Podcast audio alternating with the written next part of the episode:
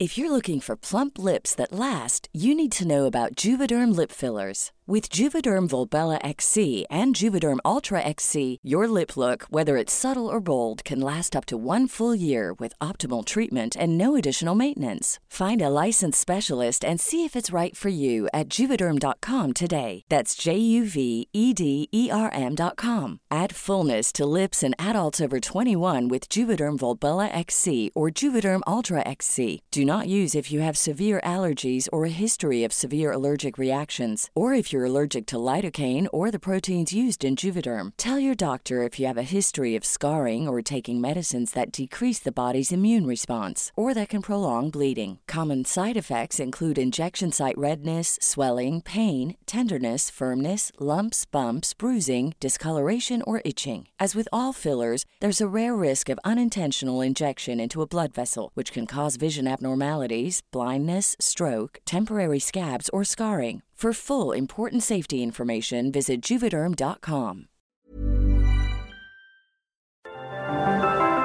Las historias de ayer viven en nuestra memoria hoy. Desde Zacatecas, cofre de leyendas en voz de María Eugenia Márquez. Comenzamos. Y la leyenda que hoy traemos para ustedes es una leyenda de Celaya, Guanajuato. Una leyenda armada e investigada por Carlos Alejandro Domínguez Santillán. Su seudónimo era Leyendero. Se dedicó a rescatar historias de ese lugar, Celaya, Guanajuato. Y se llama Locura de Amor. Cuentan que Celaya, allá a finales del siglo XVIII y principios del XIX, era una ciudad señorial. Ahí se daban cita condes, viscondes, marqueses y gente de rancio abolenco. Entre todos ellos, destacaba de manera muy puntual don Domingo de Rábago, y no era difícil en aquellos tiempos que las casas señoriales del centro fueran conocidas por el nombre y apellidos o títulos de los que las habitaban. Ahí, en la de Don Domingo, lo que la hacía más famosa, aparte de toda la bonomía de aquel hombre, era la hija, Rosa Rábago una muchacha que estaba cumpliendo los 18 años y que era capaz de quitarle el sueño hasta el más humilde de los aguadores, así como al más alto de los marqueses. Y es que era una muchacha de veras hermosa.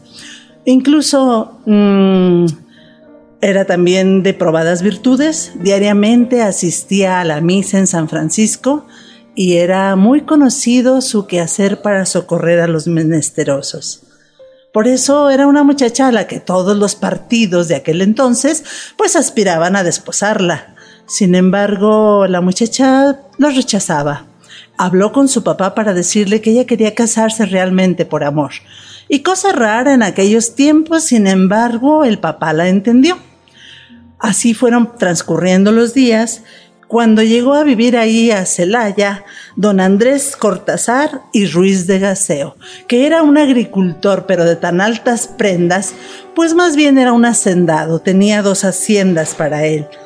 Y como este hacendado era amigo de la familia Rábago, empezó a entrar a la casa de don Domingo. Por supuesto, ver a Rosa y enamorarse fue una sola cosa.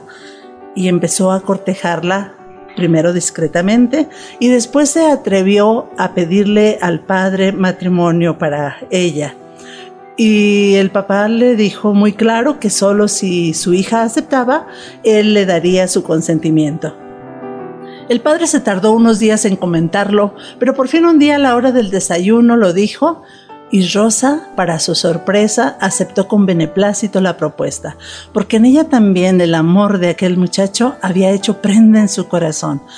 Lo amaba, sí, ya sabía que lo amaba. Se había dado cuenta que para ella era difícil los días que él no se asomaba por ahí a la casa.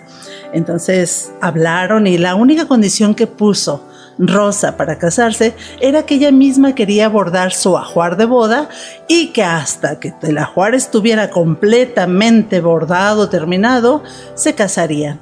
Así es que ella se puso a coser y bordar las sábanas, las toallas, las cobijas, pero sobre todo después de una plática que tuviera em, larga, sostenida con don Andrés, empezó a hacer una bolsa de terciopelo, de la que todos empezaron a hablar, porque aparte del excelente material con que la confeccionó, también bordó con hilos de oro y plata una flor, la que le daba su nombre, una rosa maravillosa. Y cuando las criadas le preguntaron para qué era aquella bolsa tan hermosa, ella solo les contestó diciéndoles que era para guardar las alhajas, las joyas que le daría don Andrés. Y entonces se corrió por toda Celaya el rumor que don Andrés le había prometido comprarle rubíes, zafiros, diamantes, esmeraldas y alhajas de todo tipo de oro y plata. Finalmente llegó el día de la boda. Salió Rosa hermosísima de su casa hacia la iglesia de San Francisco. Y desde su casa hasta la iglesia se tendió un camino de pétalos de rosa. Todos estaban sorprendidos de la magnificencia de la boda y decían que incluso no se había visto en todos los alrededores de Celaya ni en Celaya misma ningún lujo, ninguna boda desde la boda del marqués de Rayas. Y además se les notaba el amor que se les salía por las miradas, por las sonrisas, por los poros de su piel. Eran jóvenes, hermosos y se amaban. La gente de Celaya los apodó los condes, porque aunque él no tuviese título nobiliario, ella sí era hija de don Domingo, el conde de Rábago. Y la gente los vio con muy buenos ojos cuando pusieron su casa precisamente en la esquina de la calle de San Agustín y la calle Real, en lo que ahora son las esquinas de Allende y Morelos y el amor que fluía entre ellos se notaba. Comenzaron a ir todos los días por la mañana a misa y saliendo de ella, doña Rosa le pedía a don Andrés que caminaran un rato por la plaza principal, porque le encantaba el olor a tierra mojada con que las damas de aquel entonces mandaban a sus criadas que les limpiaran la casa por enfrente. Después de eso, se iban a su casa, desayunaban y él partía a sus haciendas al Guaje y a San Joseph de los Amoles, que ahora son Villagrán y Cortázar, Guanajuato. Así pasaban todos los días, pero a la hora que el crepúsculo empezaba como a anunciarse, ella se ponía sus mejores ropas, se perfumaba y así calaba sus cabellos de manera especial. Y en una banca de cantera que el enamorado esposo había mandado hacer frente a la casa, se sentaba a esperarlo, Rápido veía que su caballo se empezaba a ver a lo lejos y él, en cuanto la veía de cerca, se bajaba del caballo, ponía una rodilla en tierra y le regalaba una rosa roja y le decía, Señora mía, esta rosa es por otro día bien pasado a vuestro lado. Se daban un largo beso de amor y entraban a cenar. Después, al día siguiente, ocurría lo mismo. Pero estábamos a principios del siglo XIX y los vientos políticos eran cambiantes. Pronto se supo que en el pueblo de Nuestra Señora de los Dolores un cura había dado un llamado a la libertad.